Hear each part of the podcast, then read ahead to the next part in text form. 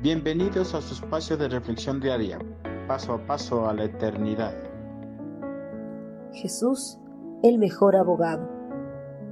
La infracción de alguna de las leyes de una nación o de un Estado tiene consecuencias penales sobre el infractor.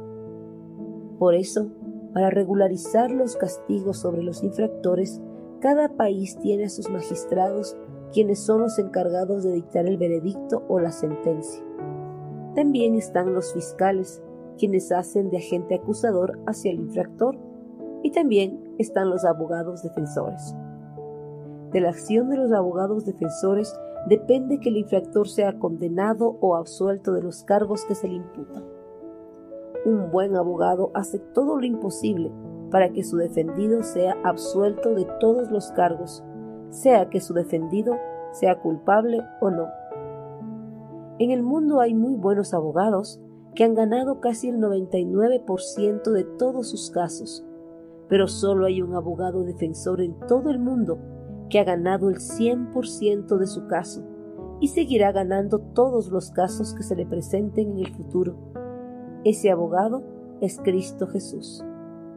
El apóstol Juan afirma que el Señor es nuestro abogado en presencia del Supremo Juez Celestial yo los quiero a ustedes como hijos, por eso les escribo esta carta, para que no pequen, pero si alguno peca, Jesucristo es justo y nos defiende ante Dios el Padre.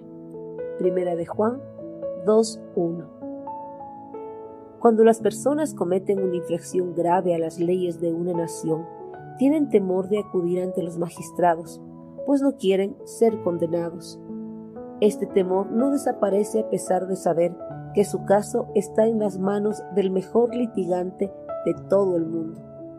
Pues a pesar de que sea el mejor abogado, hay una probabilidad de que el fallo no sea a su favor. El abogado humano siempre tendrá la probabilidad de que uno de sus casos no sea exitoso. En contraste a los abogados humanos, Jesucristo, aunque se le presente infinidad de casos, él nunca perderá uno, siempre su defendido será absuelto de todos los cargos que se le imputen. Las personas cuando cometen pecados transgreden las leyes de Dios, por eso son dignos de ser condenados. Satanás, el enemigo de Dios, cuando la persona comete algún pecado, actúa de fiscal acusador delante del trono de Dios, exigiendo la pena de muerte sobre el infractor de las leyes divinas. Pero el Señor también se presenta ante el estrado de Dios como abogado defensor del infractor y con su argumento de defensa gana el veredicto a favor de su defendido.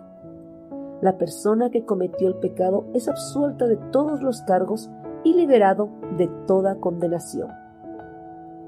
El apóstol Juan escribió esta carta a todos los cristianos que bajo la debilidad de la carne hemos vuelto a pecar para que tengamos la esperanza de que Cristo Jesús, el mejor abogado defensor del universo, está a cargo de nuestra causa y nos absolverá de toda condenación.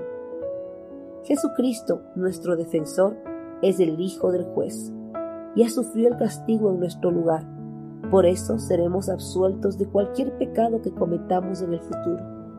Pero esta defensa que tenemos en Cristo no es para que abusemos de ellas como si se diera licencia para que pequemos a diestra y siniestra, sino al contrario, es para que no pequemos en absoluto. A pesar de que el Señor sea nuestro abogado delante del trono de Dios, no debemos persistir en el pecado.